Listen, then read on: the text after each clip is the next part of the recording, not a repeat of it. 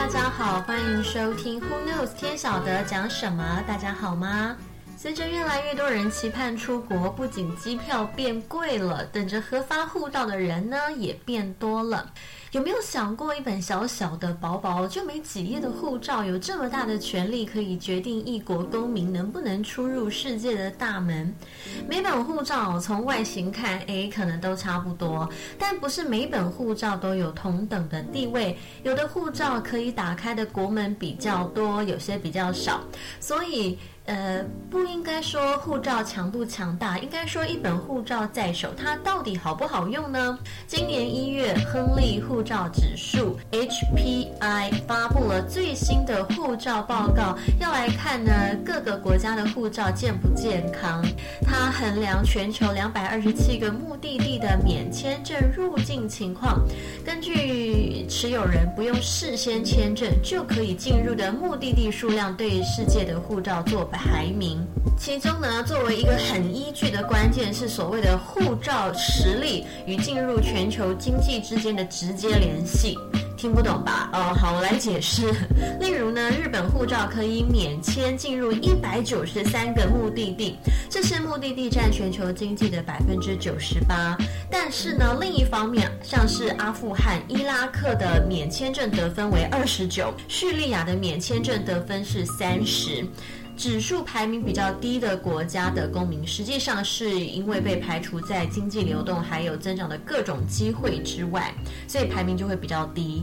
好，那我们来看一下，二零二三年最好用的护照由日本夺下冠军。哎，是不是要来喊一声 o m e d e 哦？日本已经连续五年哦荣登亨利护照指数榜首。第二的是新加坡和南韩，两种护照都允许持有护照公民免签前往一百九十二个国家。哎，那韩文的恭喜要怎么说？好像是求卡黑哟，求卡黑哟，Korea。德国和西班牙部分宣制可以进入一百九十一个目的地，芬兰、意大利和卢森堡并列第四。奥地利、丹麦、荷兰、瑞典名列第五。这些哦，有没有发现都是欧洲国家哦？紧接在后的是法国、爱尔兰、葡萄牙和英国。英国在去年的指数因为二零二零年脱欧之后排名下降六位。接下来第七名有五个国家，分别是比利时、捷克共和国、纽西兰、挪威、瑞士和美国，可以进入一百八十六个目的地。好，国家排名就姑且报到这里，因为实在是有太多的国家了。大家如果想看的话，可以去 Melody 黄静怡的 YouTube 频道，可以点阅更多的影片。那么台湾呢？台湾跟摩里西斯和圣露西亚并列第三十二名，可以进入一百四十六个目的地。但是啊，很有趣的是说，尽管日本公民他拥有全世界最好用的护照，但是因为疫情还有随后的疫情影响经济跟日元贬值，出日本国门的游客反而是减少的。但是呢，Melody 也另外交叉比对了另一项由全球公民解决方案二零二二年发布的全球护照指数。